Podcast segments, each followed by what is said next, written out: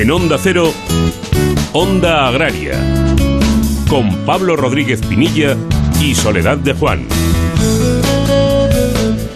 Muy buenos días, bienvenidos a Onda Agraria, donde hasta las 7 de la mañana hablaremos de campo, hablaremos de agricultura, de ganadería, de agroindustria, de alimentación y de todo lo relacionado con el medio rural. Soledad, muy buenos días. Muy buenos días, Pablo, y muy buenos días a todos los amigos y a todos los oyentes de Onda Agraria. Bueno, muchísimo trabajo por delante, Soledad, así que cuéntanos rápidamente con qué ingredientes vamos a cocinar hoy a fuego lento. Bueno, pues después de repasar la actualidad que nos ha dejado esta semana, nos acompañará don Fernando Miranda, que es el secretario general de Agricultura y Alimentación en el Ministerio, para charlar sobre la comparecencia del sector en la Comisión de Agricultura, pues para ofrecer puntos de vista sobre la modificación de la ley del correcto funcionamiento de la cadena alimentaria. Vamos a charlar también de los ecoesquemas y la agricultura de conservación con Carlos Molina, técnico de Agracón.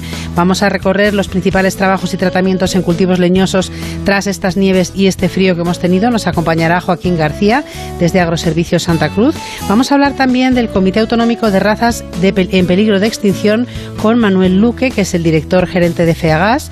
Vamos a conocer cómo se han comportado las redes sociales, cuál ha sido la principal actualidad también en las redes con Alfredo Zamora y repasaremos como hacemos cada sábado los principales precios agrícolas y miraremos al cielo con la ayuda de nuestro compañero y amigo Jorge Ron para ver qué tiempo nos espera para nuestro campo este fin de semana. Bueno, pues estos son los temas que podrán escuchar hasta las 7 de la mañana y ya les recordamos muy rápidamente cómo pueden contactar con nosotros a través del correo electrónico ondaagraria.onda0.es y también pueden seguirnos en Twitter arroba y en LinkedIn. Y ahora sí, y dicho todo esto, ponemos ya en marcha el tractor de Onda Agraria y empezamos la tarea cosechando la actualidad de la semana. Pablo Rodríguez Pinilla y Soledad de Juan, Onda Agraria.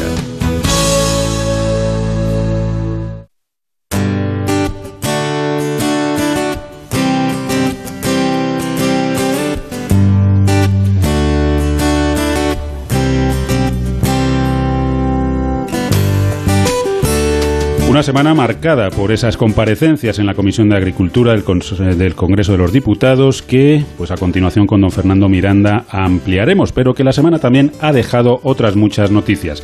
El Consejo de Ministros del pasado martes aprobó la declaración de zona afectada gravemente por una emergencia de protección civil para las comunidades autónomas del Principado de Asturias, Castilla y León, Castilla-La Mancha, Andalucía, Aragón, Madrid, La Rioja y Navarra en atención a los daños sufridos por la tormenta de nieve generada por la borrasca Filomena y la posterior ola de frío. El acuerdo contempla ayudas destinadas a paliar daños personales, en concreto los supuestos de fallecimiento y de incapacidad causados directamente por el temporal de nieve y frío. También es posible solicitar compensación por los daños materiales en viviendas y en seres, así como en establecimientos industriales, mercantiles, agrarios, marítimo, pesqueros, turísticos y de otros servicios. Los proyectos que ejecuten los ayuntamientos, mancomunidades y diputaciones provinciales para reparar o restituir infraestructuras, equipamientos o instalaciones y servicios de titularidad municipal, así como la red viaria de las diputaciones provinciales, contarán con una subvención de hasta el 50% de su coste. Quedan excluidos de estas ayudas los trabajos llevados a cabo con medios propios de la entidad local, ya sean materiales, maquinaria o personal. También en el pasado Consejo de Ministros se aprobó el Real Decreto 24-2021, cuyo objetivo será incrementar la información actualmente suministrada por los primeros compradores de leche.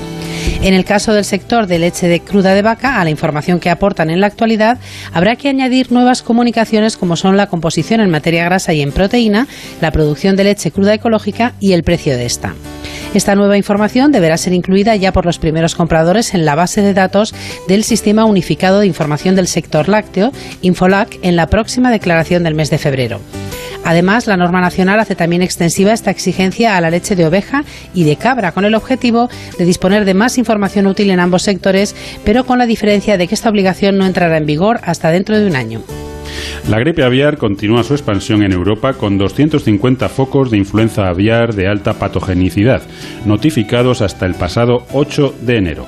De esta cifra, 92 se han notificado en Alemania, 53 en Francia, 19 en Reino Unido y otros 19 en Polonia.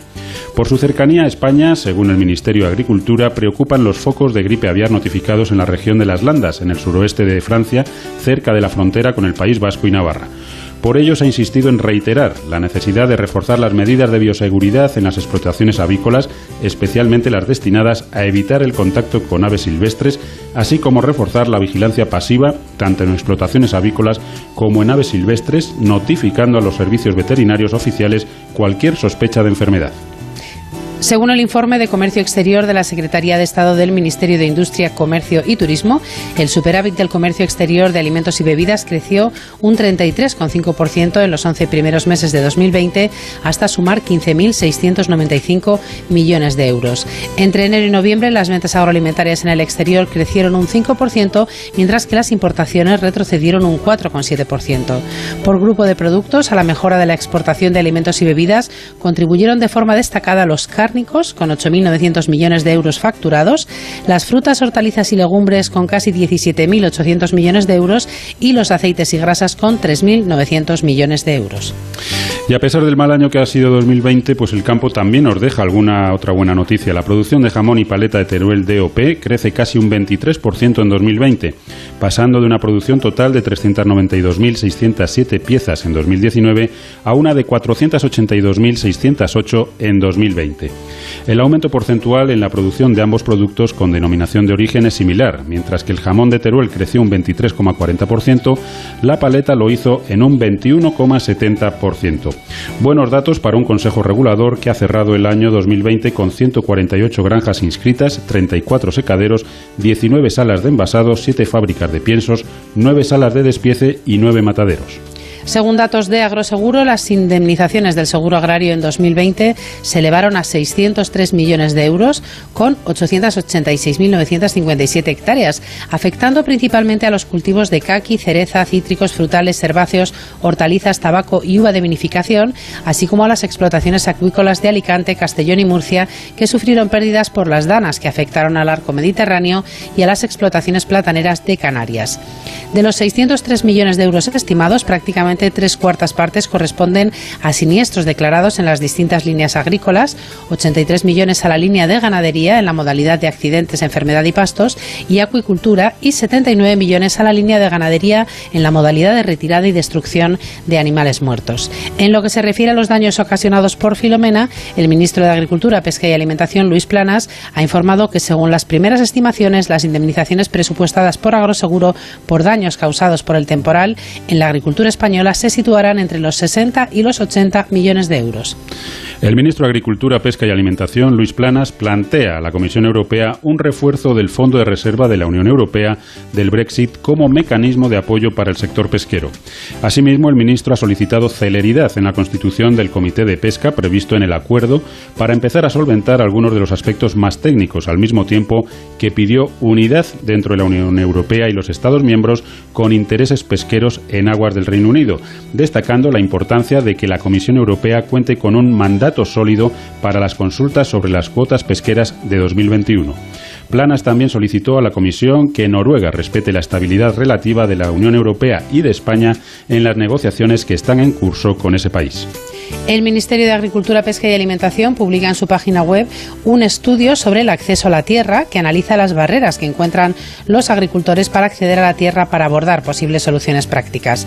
La elaboración de este informe se enmarca en los trabajos de definición del futuro Plan Estratégico Nacional para la aplicación en España de la Política Agraria Común de la PAC dentro del objetivo específico 7 dedicado a atraer a los jóvenes y facilitar el desarrollo empresarial de las zonas rurales.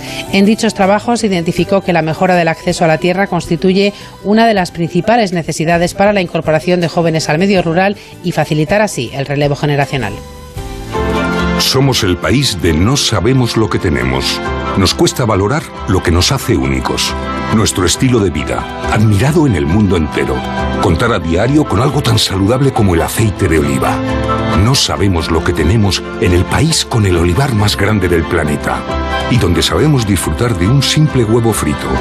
Pero sí sabemos que tenemos un sector comprometido para que en ninguna cocina de España falte una botella de aceite de oliva. Onda Agraria. Onda Cero.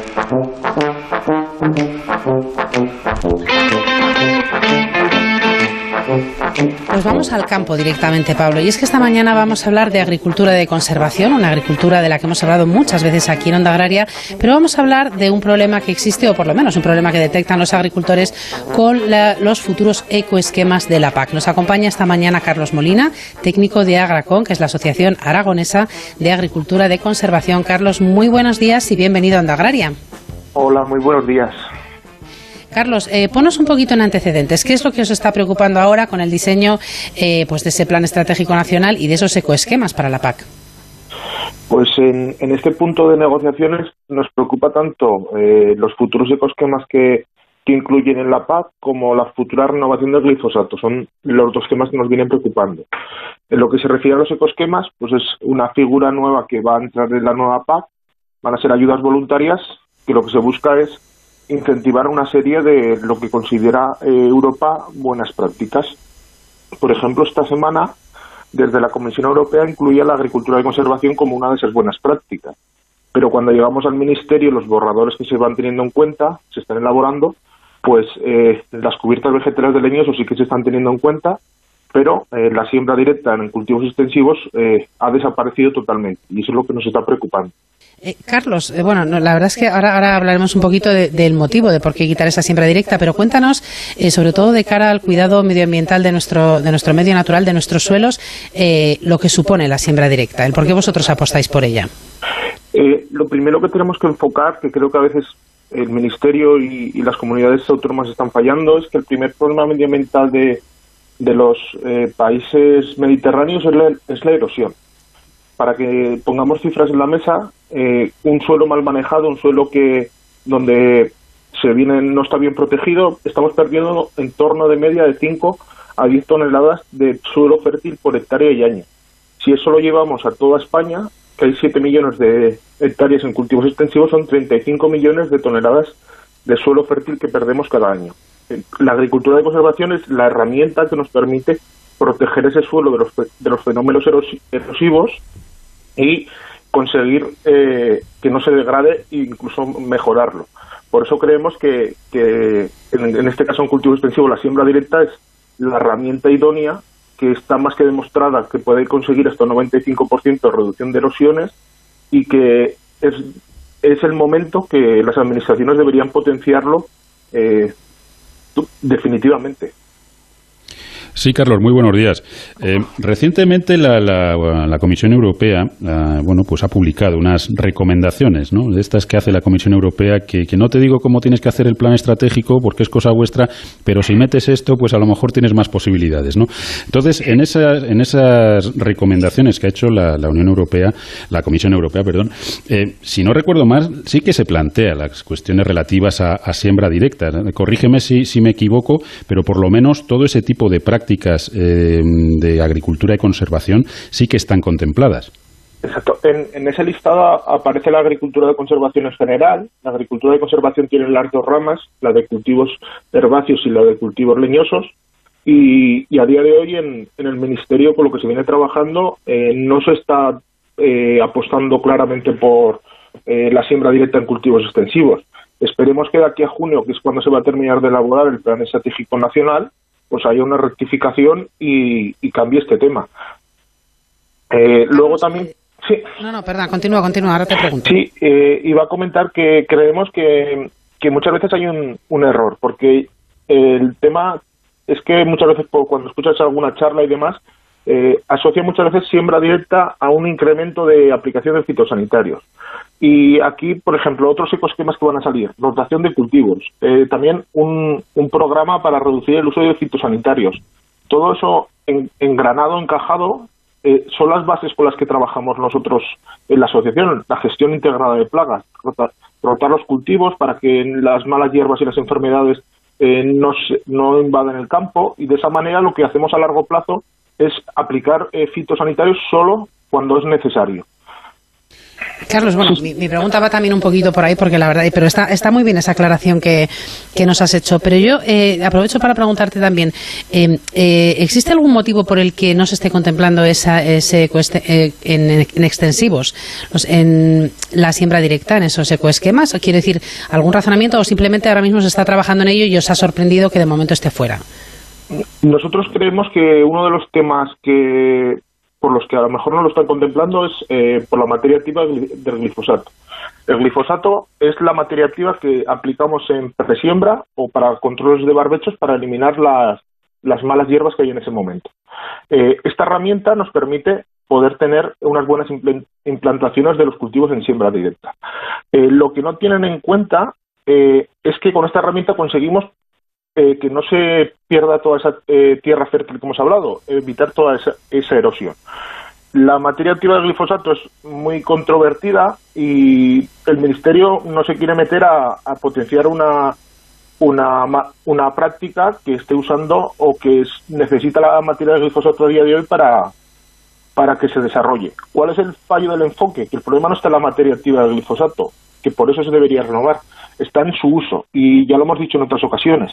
Eh, un ejemplo muy claro, el coche es una herramienta que nos permite desplazarnos y, en accidentes de automóvil mueren al año, por ejemplo, en 2019, 4.400 personas. Nadie en el, en, en el mundo se plantea prohibir los coches, lo que se hace es trabajar para paliar todos los posibles accidentes. Pues con la materia activa del glifosato ocurre exactamente lo mismo. Si la materia activa la utilizamos adecuadamente, en 40 días, después de la, su aplicación en presiembra, se ha degradado en el suelo con la materia orgánica. El problema de las trazas y los residuos lo tenemos si lo aplicamos en, eh, sobre todo en el norte de Europa, para secar cosechas, donde no se va a degradar y, es posible que vaya a la cadena alimentaria. Cuando lo aplicamos sobre un suelo asfaltado donde no hay materia orgánica y sea arrastrado y se lleve a los cauces del agua, ahí es donde la Administración se tiene que centrar que vemos que este fallo de enfoque puede hacer que se lleve por delante la herramienta de la agricultura de conservación y, concretamente la siembra directa en extensivos, que es la herramienta que necesitamos para cultivar en un futuro, porque ahora mismo se plantea la, la agricultura 4.0. Yo digo lo siguiente, llevaremos los mejores tractores del mercado, los mejores GPS, pero si no tenemos en cuenta una agricultura 0.0, es decir, el suelo, no hay agricultura posible el día de mañana. Eso es lo que la Administración y la sociedad tienen que tener en, cuenta.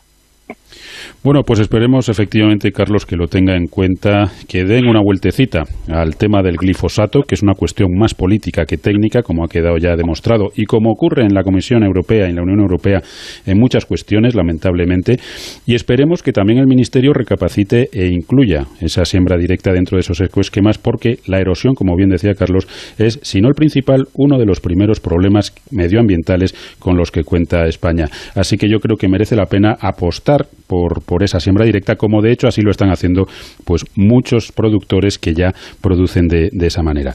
Carlos Molina, técnico en Agracón, que es la Asociación Aragonesa de Agricultura y Conservación, muchísimas gracias por habernos acompañado y hasta otro día en el que seguiremos avanzando, seguiremos hablando de agricultura y conservación en el campo español. Un abrazo y hasta otro día. Muchas, muchas gracias. Somos el país de no sabemos lo que tenemos. Nos cuesta valorar lo que nos hace únicos.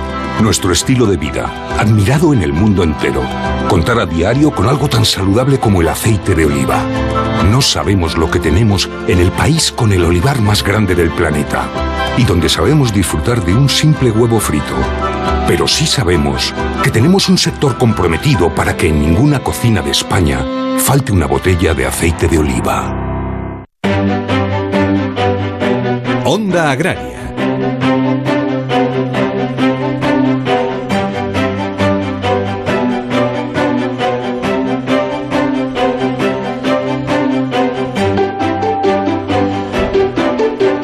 Bueno, como ya hemos comentado, esta semana se han producido comparecencias del sector en la Comisión de Agricultura para ofrecer puntos de vista sobre la modificación de la ley para el correcto funcionamiento de la cadena alimentaria. Han estado muchos eslabones de la cadena, muchos protagonistas y desde luego uno de ellos y fundamental es el propio Ministerio. Y para hablar de ello tenemos con nosotros a don Fernando Miranda, que ya saben todos ustedes es el secretario general de Agricultura y Alimentación del Ministerio de Agricultura, Pesca y Alimentación. Don Fernando Miranda, muy buenos días y bienvenido a Onda Agraria. Muy buenos días, muchas gracias y encantado de estar con ustedes en Onda Agraria. Don Fernando, eh, bueno, 2021 la verdad es que ha empezado, ha empezado potente la ley de la cadena alimentaria, esa, esa modificación, ese cambio. La verdad es que es algo muy esperado por, por todo el sector, pero que lógicamente genera tiranteces. Eh, ¿cómo, ¿cómo, han visto desde el Ministerio estas reuniones? Eh, ¿Es posible ese acuerdo? ¿Es posible llegar a un precio que, que ponga de acuerdo pues tanto a industrias como a distribuciones como, como a productores?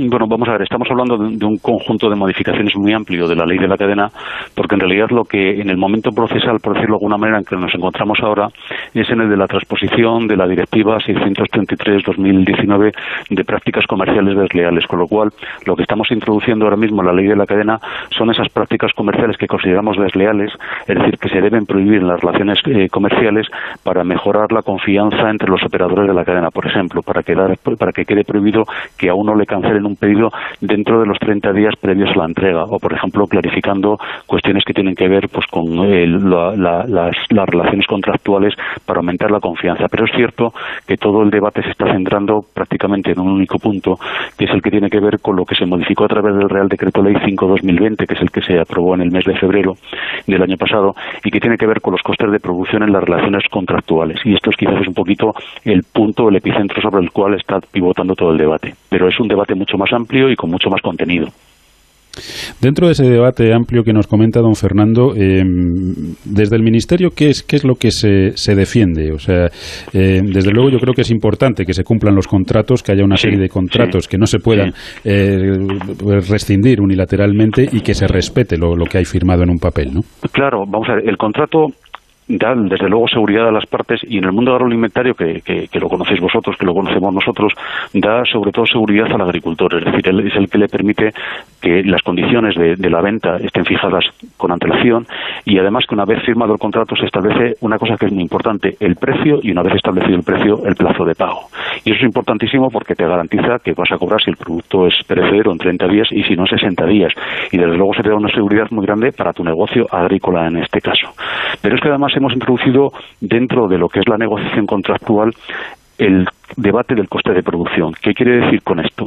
Que yo lo que le estoy diciendo a la persona que le vendo mi producto, oiga, mire, esto me cuesta producirlo tanto y por lo tanto, cuando establezcamos el precio, debemos tenerlo en cuenta, porque desde luego ni usted quiere perder en ese negocio, ni yo quiero perder en el mío. Y ojo, yo no quiero que el precio sea el coste de producción, yo también quiero tener un beneficio. Por tanto, yo lo que le estoy pidiendo a usted es que lo negociemos teniendo en cuenta los costes de producción. Eso es lo que le estamos pidiendo.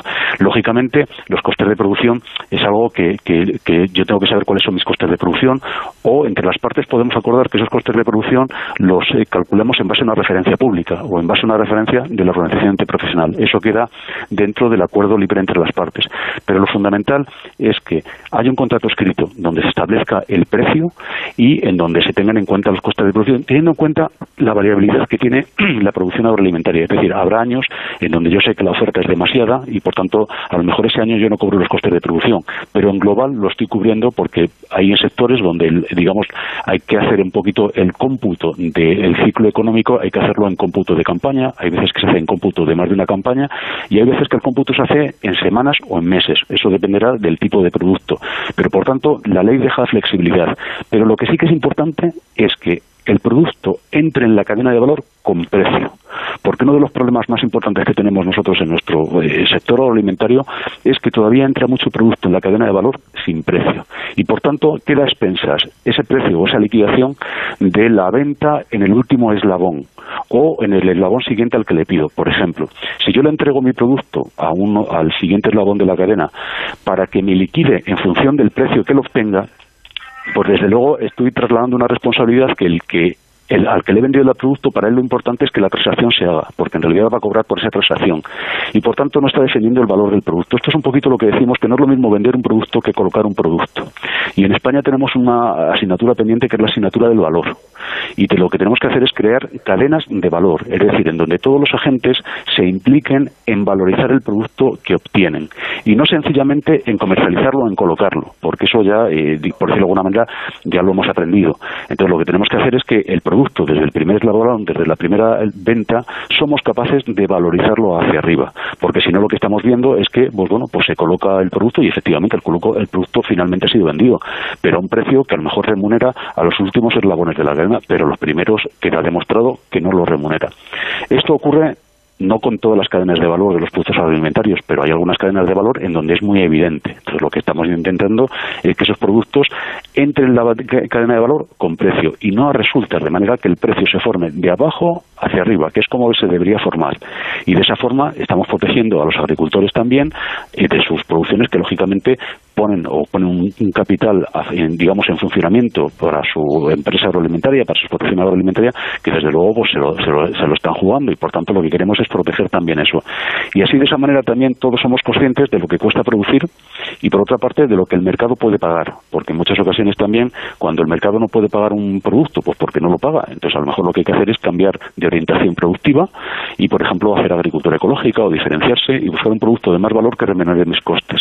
Eso es lo que estamos intentando introducir en el debate. Yo creo que es un debate constructivo, muy rico, donde todos podemos aprender mucho, pero donde sobre todo tenemos que ir con la mentalidad de que en algunos casos, en algunas cadenas de valor, seguir haciendo lo mismo no puede ser la, solución. Tenemos que cambiar para ser capaces de valorizar esos productos que son los que eh, dan luego unos precios que hace que bueno pues que, una buena parte del sector agroalimentario o del sector agrario pues bueno manifieste su, su, eh, oye pues su rechazo o su malestar por los precios de algunos productos que no alcanzan a cubrir sus costes de producción. Por tanto, tenemos que ser capaces de valorizar esas cadenas de valor y para valorizarlas lo que tenemos que hacer es arrancar con precios desde abajo. Lo que sí parece evidente, don Fernando, es que eh, el precio, ese coste de producción es eh, pues la cuestión sobre la que pivota toda, toda la dificultad de, acuerdos en, este asunto. Eh, ¿Cómo piensan desde el Ministerio de, Agricultura que se debe llegar a ese coste de producción? Porque tenemos, como bien decía, distintas zonas, distintas épocas, distintas producciones y es complicado. Nosotros eh, por la normativa comunitaria, por el, Tratado de Funcionamiento de la Unión Europea, en ningún país de la Unión Europea se pueden establecer precios de manera directa o indirecta por parte del Estado o por parte de las administraciones.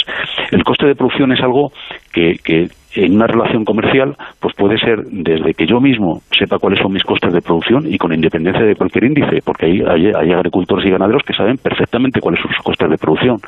O al contrario, puede haber agricultores y ganaderos que, bueno, pues que prefieran utilizar índices que pueden ser desde publicaciones del Ministerio de Agricultura, desde publicaciones de la Comunidad Autónoma, desde índices de la Organización Interprofesional del producto de que se trate. Incluso hay índices a nivel internacional para determinados productos que son perfectamente conocidos y que son de, de uso común en determinados sectores Quiere decir que hay muchas posibilidades, pero sobre todo lo importante es que esos índices sean los que acuerden las partes, porque al final lógicamente la ley de la cadena también reside dentro de un marco jurídico más amplio que es la libertad de contractualización o la libertad de extender de, pactar los términos de los contratos por las partes dentro del marco que establece la ley. Por tanto si yo soy un agricultor me da igual de qué, de qué sector pues puedo elegir con, con en este caso negociar con mi comprador cuál es el índice al que me quiero referir o sencillamente utilizar mis propios costes de producción. Decir, mira, oiga, eh, ahí me cuesta producir esto 25 céntimos por kilo y por tanto yo lo tengo muy claro que estos son mis costes y por debajo de 25 céntimos, salvo en circunstancias excepcionales, no quiero vender porque si no yo me descapitalizo. Y en la otra parte tiene que ser consciente de que, hombre, pues que lógicamente ese producto tiene que partir de, ese valor para arriba para ser capaces de crear valor en ese producto en la cadena. ¿Por qué? Porque si no al final me voy a quedar también sin proveedor. Eso también es importante. Por tanto, esto es una, un cambio de filosofía para que corresponsabilizar a la cadena acerca de la creación de valor. Porque es verdad que hay en cadenas de valor, y con esto quiero ser eh, cauto, es decir, hay cadenas de valor que, bueno, que funcionan relativamente bien, pero hay cadenas de valor en donde lo que estamos haciendo es destruyendo el valor del producto y, por tanto, ahí tenemos que atacar para ser capaces de, en esas cadenas de valor, intentar ajustar oferta-demanda y crear valor en el producto. Bueno, desde luego la música suena muy bien, a ver si somos capaces, entre todos los eslabones de la cadena, llegar a ese consenso que, que consiga ese, ese ese valor, esa cadena de valor a lo largo de la cadena alimentaria, que yo creo que es beneficioso para, para todos. Don Fernando, nos quedamos sin tiempo. Eh, le llamamos otro día para charlar sobre el Plan Estratégico Nacional, a ver cómo va la cosa, a ver si ahí también conseguimos un consenso. Pues sin problema. Si, si esto todos son cuestiones de, de, equilibrios y muchas veces también hay de posiciones lógicamente confrontadas, pero bueno, nosotros lo que nos toca es un poco pues poner un poco las reglas de juego comunes y que, y que intenten obedecer a criterios objetivos que sean entendidos entendible. Entonces, pues bueno, nosotros siempre abiertos a, dialogar y desde luego abiertos también a, a vuestros micrófonos cuando queráis. Pues muchísimas gracias, un saludo. Venga, un saludo, adiós, adiós. Pablo Rodríguez Pinilla y Soledad de Juan, Onda Agraria. Noticias fin de semana. Juan Diego Guerrero te cuenta la actualidad de una forma ecuánime, clara y directa. Y ahora les hablamos de una operación muy importante. Una operación que toma nombre de una diosa romana y que acaba de comenzar. Es fundamental porque los agentes del Cuerpo Nacional de Policía que se suman a ella combaten posibles amenazas en nuestras fronteras. Alfonso, hablemos de libros. Los que están hoy en la cuesta de Moyano, en la capital de España, firmando ejemplares para fomentar la vuelta, si es que alguna vez nos hemos marchado, en la lectura de los libros. Cada día hay que leer más. Nos, lo nos aproximamos a Bruselas, donde sigue celebrándose un Consejo Europeo Extraordinario Presencial que va para largo. Para estar siempre bien informado, Noticias Fin de Semana con Juan Diego Guerrero. Sábados y domingos a las 7 de la mañana y a las 2 de la tarde. Y siempre que quieras, en la app y en la web de Onda Cero. Te mereces esta radio. Onda Cero. Tu radio. Onda Cero. 30 años juntos levantándonos cada mañana con información y análisis, intercambiando anécdotas y curiosidades, pasando juntos tardes entretenidas e interesantes, noches de trabajo y de insomnio, compartiendo nuestras vidas. 30 años. En la radio hemos hecho programas normales, programas inolvidables, programas descontrolados. Porque en la radio, como en la vida, cada día es diferente, especial y único. Y nunca sabemos cómo terminará. Un programa de radio está tan vivo que casi nunca acaba siendo lo que uno quiere. Eso que tiene el directo. Gracias por estos 30 años de radio. Hace 30 años nació Onda Cero y hoy, 30 años después, es una historia de éxito para afrontar 300 años más. 300 años más con el cine. Que tú y yo ya no estamos para 300 años, pienso yo, ¿eh? No sé. Te mereces esta radio. Onda Cero, tu radio. Onda Cero, Madrid. Por fin no es lunes. Un programa con el que liberar las tensiones de la semana que nos descubre mil historias, anécdotas y curiosidades, mirando el lado positivo y con muy buen humor. A partir de las 8 pasa las mañanas del fin de semana con Jaime Cantizano y por fin no es lunes. Pero si quieres volver a oír ese reportaje tan especial o no has podido conectarte a la radio en directo, puedes escuchar Por fin no es lunes a cualquier hora en la web o en la app de Onda Cero. Por fin no es lunes con Jaime Cantizano. Te mereces esta radio. Onda Cero, tu radio.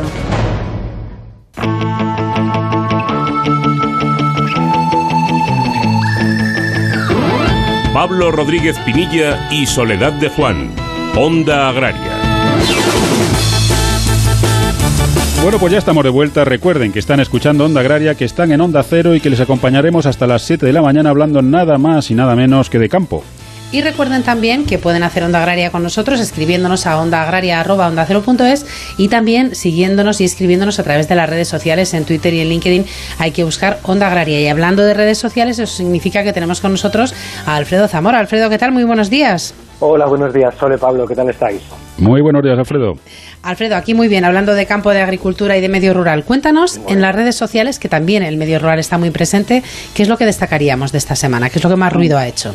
Bueno, pues hemos tenido un tema estrella que además habéis hablado de, eh, de, él en el programa y es que ha sido la Comisión de Agricultura en el Consejo de los en el Congreso de los Diputados que se reunió esta semana para acoger varias comparecencias sobre el proyecto de reforma de ley de mejora del funcionamiento de la cadena alimentaria.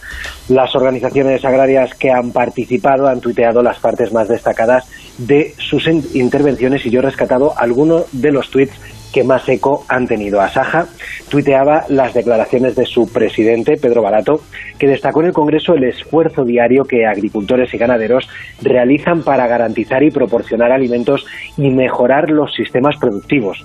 Además, recordó que en la ley de la cadena hay signos de desequilibrio entre los eslabones y que la producción primaria es el eslabón más débil, pero el esencial, decía.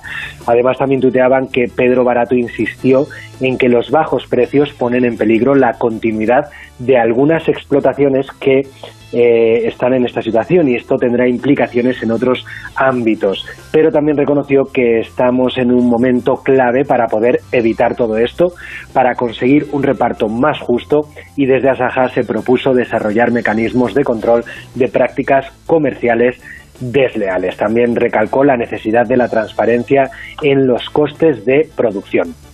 Desde COAC también tuiteaban las declaraciones de su secretario general, Miguel Blanco, con un tuit en el que se preguntaba si el Congreso iba a seguir permitiendo que se impongan precios por debajo de costes a los agricultores, que si iban a permitir que los agricultores no llegaran ni a ser mileuristas y en su participación exigió que se refuerce la cadena alimentaria.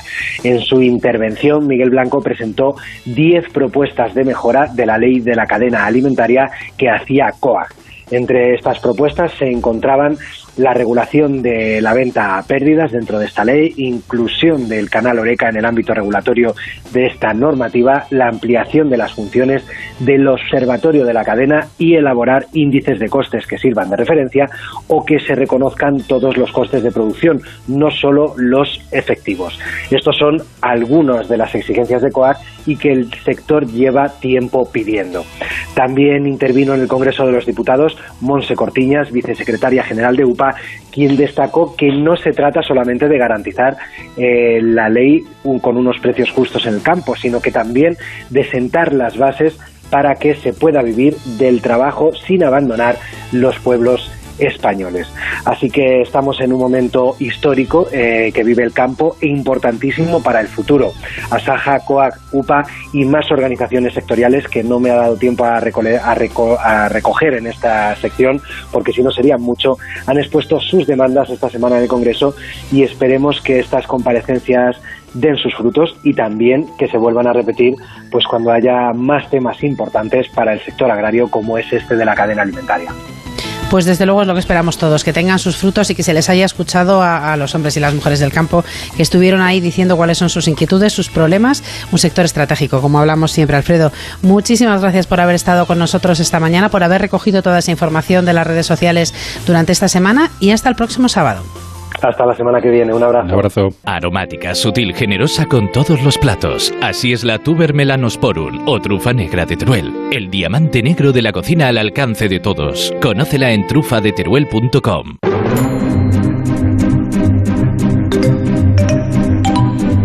Onda Agraria. Onda Cero. Bueno, ya saben que Onda Agraria no para porque el campo no para y después de, todo el lío que hemos tenido con las nevadas, con este temporal, con las lluvias, con el frío, pues hay que, hay que arreglar todos los desperfectos y tratar de minimizar los daños que han ocasionado. Hoy vamos a hablar de todo ello en cultivos leñosos. ¿Qué hacer pues para, para resolver todos los, los, desastres que nos ha generado esa nieve, ese frío extremo y, y bueno, pues, pues eh, poder sacar adelante un, un cultivo que ha empezado 2021 desde luego complicado. Y para ello tenemos a Joaquín Joaquín García, desde Agroservicios Santa Cruz. Joaquín, muy buenos días, como siempre, y bienvenido a Onda Agraria. Eh, buenos días a todos y encantado de volver a estar con vosotros. Bueno, Joaquín, eh, la semana pasada comentábamos un poquito cuál era la, situación en la que se encontraba el, campo, sobre todo en la zona centro, que ha sido la, pues, una de las más afectadas de, todo este temporal. Y ahora hay que entrar en las, en las parcelas, los que puedan entrar, que seguro que hay gente que todavía no puede entrar en las parcelas, y ver los daños y tomar decisiones. Em, ¿Qué nos recomiendas que hagamos cuando hablamos de cultivos leñosos? Eh, correcto. Como comentamos la semana pasada, pues ya los daños valoramos que eran cuantiosos a primera vista por la, por la envergadura de la nevada y bueno, pues ahora ya estamos pudiendo entrar en algunas en algunos sitios con dificultades porque ahora ya en el del de la nieve, pues bueno, está el terreno impracticable. Entonces, pues ya sí que estamos empezando a entrar en las parcelas, sobre todo de, de olivar, que es lo que lo que ahora mismo se ven los daños más más visualmente, porque una vez que sale el sol ya ve los daños y entonces las primeras actuaciones que tenemos que hacer, sobre todo en el olivar, que es lo que, vuelvo a repetir, lo que más daños estamos viendo eh, ahora mismo, pues es indudablemente todas las ramas que, que la nieve ha, tronchado, porque ha, amputado muchas ramas de las de las olivas grandes, pues tratar de cortarlas, cuando llegue su tiempo de monda tratar de cortar y actuar sobre esos cortes pues con un cicatrizante o un desinfectante, pues con cobres que lo que el agricultor habitualmente hace y tratar de, de salvar toda la rama que podamos eh, prever que para el año que viene nos puede entrar en producción. Todo el brote nuevo que tenemos seco por la por la nieve porque hay mucha mucha crecida nueva de, de este año que aún tiene aceituna porque queda campaña que recoger pues lo que habrá que actuar aunque sea tarde porque eh, actuar con un cobre ahora en estas fechas una vez que está helado pues como que no tiene mucho sentido pero lo que tenemos que tratar de hacer porque estamos en enero todavía nos queda todavía invierno pues es hacer un tratamiento de cobre al olivar tanto a los cortes como, como aéreo y en cuanto que la, la, temperatura empieza a suavizar, tratar de estimular la planta eh, vía aérea pues con, con, algún estimulador tipo algas, tipo aminoácidos que no tengan contengan mucho nitrógeno para tratar de no quemar más, más parte, parte vegetal de arriba de la, de la planta una vez que está ya tocada por el frío y estimularla de esa manera. Otra cosa ahora mismo ahí no podemos hacer porque según vaya saliendo el sol, según vayan aclarando los días, mm, se van a ir viendo más daños aún. Otro factor importante también, las, las ramas que tenemos caídas en el suelo o tronchadas de, de la nieve, hay que actuar sobre ellas pronto también quemándolas, porque eso nos va a generar también un foco de insectos importante, un foco de insectos que nos va se nos va a cruzar al árbol al árbol sano y, nos puede crear alguna plaga que, que, no nos hayamos encontrado nunca o que no nos esperemos. Eso en cuanto al olivar eh, tradicional viejo. En cuanto a los olivares, las plantaciones nuevas de olivar, igualmente las ha, afectado muchísimo porque ha dado mucha parte nueva, porque son eh, ramas jóvenes, ramas muy tiernas, ramas que no tienen todavía una corteza para aguantar fríos eh, hasta estos extremos, pues igual de lo mismo. el tratamiento aéreo es con cobres y estimuladores lo mismo que el, que el olivar eh, tradicional, estimuladores a base de algas y aminoácidos. O sea, ahora mismo es la primera actuación que tenemos que hacer de cara, de cara a los primeros pasos de ir recuperando ese olivar. Otro dato importante es la fertilización. Este año sí que hay que hacer una fertilización muy equilibrada y muy de cabeza en todo este tipo de plantaciones. ¿Por qué? Porque lo que tenemos que hacer es tratar de estimular la planta para que nos vaya recuperando poco a poco toda esa masa vegetal que hemos perdido, tanto por la helada, por lo que ha tronchado la nieve. Entonces ahí una base principal eh, es estimular la planta con, con equilibrios de fertilizantes, no abusar de fertilizante porque no vamos a conseguir nada echando ni mucha cantidad de nitrógeno ni mucha cantidad de fósforo. O sea, lo primero que tienes que hacer es igual que en la parte aérea, estimular estimular la planta de vía radicular para que la planta empiece a funcionar con un flujo de savia más constante y más potente de lo que lo hace habitualmente. ¿Cómo podemos lograr, lograr esto? Esto lo podemos lograr con productos sobre todo que lleven en los equilibrios de fertilización zinc y manganeso, porque el zinc y manganeso lo que hacen es mejorar el crecimiento vegetativo de la raíz, o sea, son, son materias primas de fertilizante, por decirlo así, que lo que hacen es estimular las hormonas vegetales para que funcionen con más alegría, para que el, agricultor lo entienda. Y en base a eso, pues igual, eh, sin manganeso y, y, equilibrios que lleven también que, que estén, estén en su composición con ácidos húmicos y fúlbicos. O sea, un buen ácido húmico, un buen ácido, un buen ácido fúlbico para tratar de estructurar suelo, tratar de que activar el suelo para que cuando la raíz nos empiece a funcionar nos recoja esos fertilizantes, ese, mineral que tenemos en el suelo y aparte nos recoja mucho más rápido lo que le estamos aportando en, en estos casos excepcionales. Bueno, pues como ven nuestros oyentes, tenemos trabajo por delante y, bueno, hay que seguir un orden, un orden y, unas prioridades y sobre todo, pues darle al árbol, darle a ese cultivo leñoso lo que necesita. Y ahora necesita cariño y mucha, mucha energía. Así que vamos a ello. Joaquín García, desde Agroservicio Santa Cruz, en Santa Cruz de la Zarza, en Toledo, muchísimas gracias por habernos acompañado, por estas recomendaciones y, y seguiremos hablando de esos consejos para sacar adelante los cultivos. Correcto, buenos días a todos.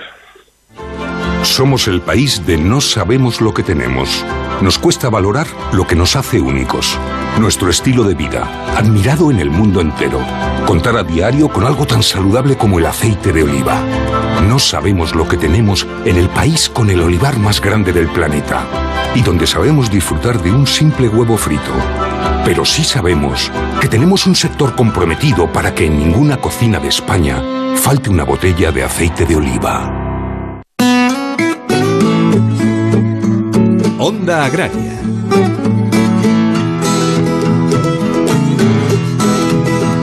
Ahora, como cada sábado, a la esquila, la sección que dedicamos a la ganadería. Hoy queremos conocer los comités autonómicos de razas en peligro de extinción y lo vamos a hacer charlando con el director gerente de FEAGAS, que es don Manuel Luque. Manuel, muy buenos días y bienvenido a Onda Agraria. Muy buenos días. Eh, Manuel, el pasado día 13 de enero se celebró la primera reunión del Comité Autonómico de Razas en Peligro de Extinción en Extremadura. ¿Qué, función, qué objetivos tienen estos comités? Pues eh, estos comités va, a ser el tener un espacio de, trabajo entre diferentes eh, compañeros de, de, razas o de asociaciones integradas en la federación que están trabajando con razas locales en peligro de extinción y tener, como digo, un espacio común para, para, para debatir, para buscar sinergia, para analizar problemáticas en relación a este tipo de razas y también al mismo tiempo, bueno, pues para hacer de, de forma conjunta de correa de transmisión eh, con respecto a la Junta de Extremadura a la hora de, de, analizar o enviar propuestas y también esperemos y esperamos que haya eh, una utilización por parte de la Junta de Extremadura de esto, de esto o de este comité en particular. Hablábamos de esa primera reunión en, la región de Extremadura, pero ¿se van a constituir tantos comités como comunidades autónomas o se va a seguir otro criterio? Eh, bueno, en principio se va a seguir otro, otro criterio. Se tienen previsto de constituir en total eh, comités técnicos de FEAGA para raza en peligro de extinción, siete comités en, en total. Hemos analizado con diferentes compañeros que trabajan con, con estas razas en qué comunidad autónoma hay suficiente masa crítica de, de, razas y de censos como para tener un comité eh, exclusivo para esa comunidad autónoma, es lo que pasa, por ejemplo, con el de Andalucía, que ya lo tenemos constituido desde hace más tiempo y que está haciendo un, trabajo encomiable. Ahora hemos empezado, se constituyó, como digo, o como, como has dicho, el pasado día 13 el, de, el de Extremadura y ya el próximo lunes 25 tienen la primera la primera reunión ya entre ellos para, para empezar a, analizar y a, y a, hacer propuestas. Hoy también a las 11 eh, tenemos también el de Castilla-León, o sea, perdón, el de Castilla-La Mancha y, Madrid, y entonces mm, dependerá del tipo de o de la cantidad de, de razas que haya por comunidad de autónomas. En, en total se van a constituir siete. En algunos casos van a a, aunar estos comités en varias comunidades autónomas. Sin embargo, también lo que os quería comentar es que aparte estos no van a ser comités independientes, sino que estos comités, los representantes van a confluir en un comité técnico nacional para raza en peligro de extinción, donde, eh, como se hacía en el pasado, pero en base a especie, todos ellos tengan la oportunidad de eh, también poner en marcha objetivos comunes, pero ya de una forma supraautonómica en pro de las razas eh, en peligro de extinción. Y, también comentaros que esto parte de las propias razas en peligro de extinción porque hace un tiempo organizamos también unas jornadas internas en FEAGAS a la hora de analizar con un coach hacia dónde queremos ir en relación a, a la gestión de, la, de las distintas razas y las razas en peligro de extinción decidieron eh, o vieron oportuno de que eh, como mucha de su interacción era más a nivel de comunidad autónoma que a nivel nacional, no tenía tanto sentido eh, tener un comité nacional que no estuviera bebiendo de, todas esas propuestas o estando mucho más eh, cerca de la administración eh, que, que, gestiona o que le da el reconocimiento a ese tipo de raza. Entonces, por lo que se están rediseñando la estructura técnica dentro de la federación para la raza en peligro de extinción y que no vaya eh, no sea una estructura a nivel de especie como ocurre con las razas eh, eh, con mayor censo, como es con las razas de fomento las razas integradas, sino que, como ya digo, en esta en peligro de extinción, a partir de ahora, pues van a estar constituidas a partir de estos siete comités regionales o autonómicos. Eh, Manuel, muy buenos días.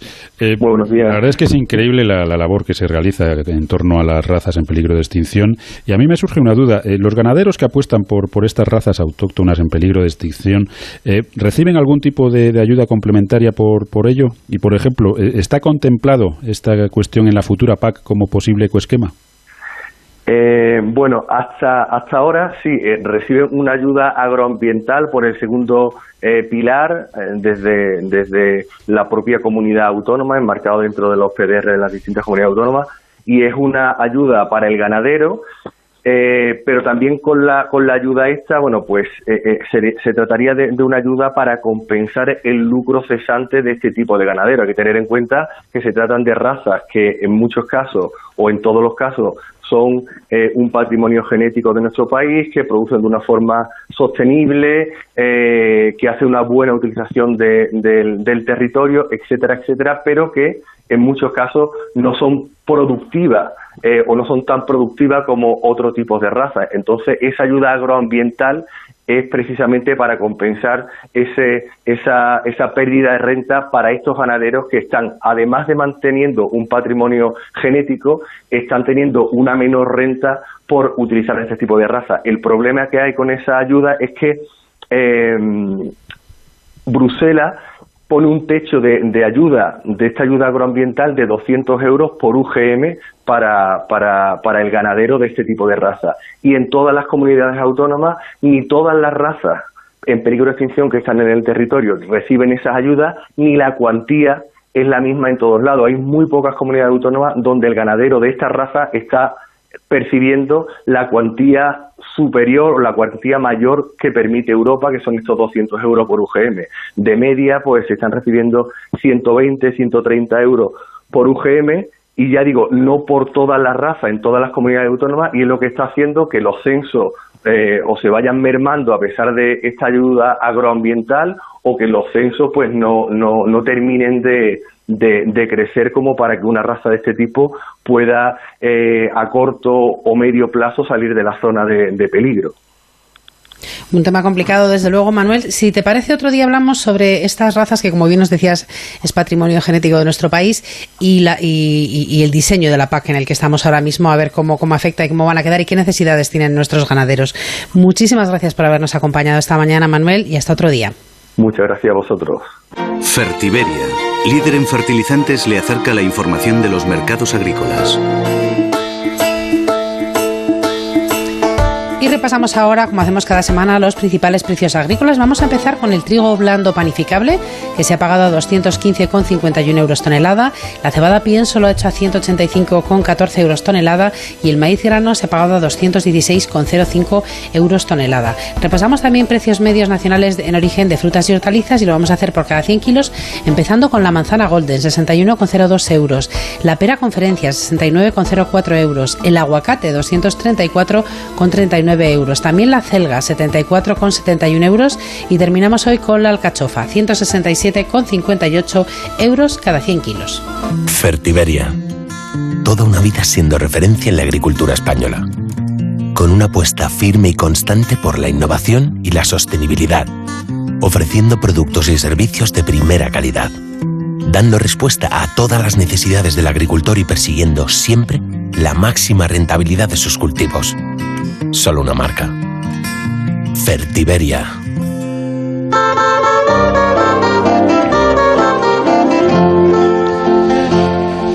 Y ya a puntito de terminar el programa, nos queda por conocer el pronóstico del tiempo para el fin de semana, una tarea de la que se ocupa cada sábado Jorge Ron para que salgamos seguros al campo. Agroseguro te ofrece el tiempo en el campo. Muy buenos días, Jorge. Hola, buenos días, Soledad y Pablo, y un cordial saludo a nuestros amigos agricultores y ganaderos y oyentes en general. Pues hemos tenido una semana de las nieves, luego hemos tenido la semana del frío y ahora toca la semana o el fin de semana de los vientos, porque prácticamente los fenómenos atmosféricos barren la península. Hablaremos de un sábado con fuertes vientos. Seguirán rachas superiores a 100 kilómetros por hora en numerosas comunidades, sobre todo de Galicia, Cantábrico, Castilla, León, Valencia, Alicante y también en las Baleares. Precipitaciones tendremos a primera hora en el Cantábrico, pero se irán intensificando según avance la mañana por la zona de Galicia, luego Asturias, Cantabria, Castilla-León, Rioja, Navarra, Aragón y también las precipitaciones serán moderadas al menos en Extremadura, la zona centro, La Mancha y en el interior de Andalucía. Según avance la tarde, se irán abriendo claros o cesarán las lluvias por el suroeste de la península. Pero de cara al domingo, las precipitaciones afectarán al Cantábrico, más que nada en su mitad oriental. La nubosidad será abundante en casi toda la península y los chubascos muy dispersos, preferentemente en Andalucía, zonas de Extremadura, también en puntos de Castilla y León. Digamos que la nubosidad más escasa corresponderá al litoral de Valencia y Murcia, sin descartar que las precipitaciones afecten al interior. Los vientos, por lo menos, amainan de cara al domingo y solamente soplarán fuertes en el Cantábrico Oriental, la zona del Pirineo y también la Comunidad Valenciana y Baleares. Las temperaturas se recuperan, algo bueno por lo menos. Bueno, pues hasta aquí la previsión para el fin de semana. Jorge, eh, que pases un buen sábado y mañana nos cuentas la previsión para esta semana próxima. Pues sí, esperemos que sea una semana normal porque a este ritmo no aguantamos un año. ¿eh? Pues estaremos atentos mañana. Un abrazo. Hasta luego. Amaneces antes que el sol y peleas contra heladas, pedrisco, viento, lluvias y cada día empiezas de nuevo. Eres de una naturaleza especial por eso en Agroseguro hay un seguro especial para ti. Y ahora es el momento de contratar tu seguro de frutales. Agroseguro, más que un seguro. Y ahora sí que sí, se nos acabó el tiempo. Nacho Arias estuvo en el control técnico a los mandos de la cosechadora. Soledad, que pases un buen sábado y hasta mañana. Hasta mañana a todos. Les esperamos mañana domingo de 6 a 7 de la mañana aquí en Onda Cero, en Onda Agraria, ya saben, para seguir hablando de campo y de mar.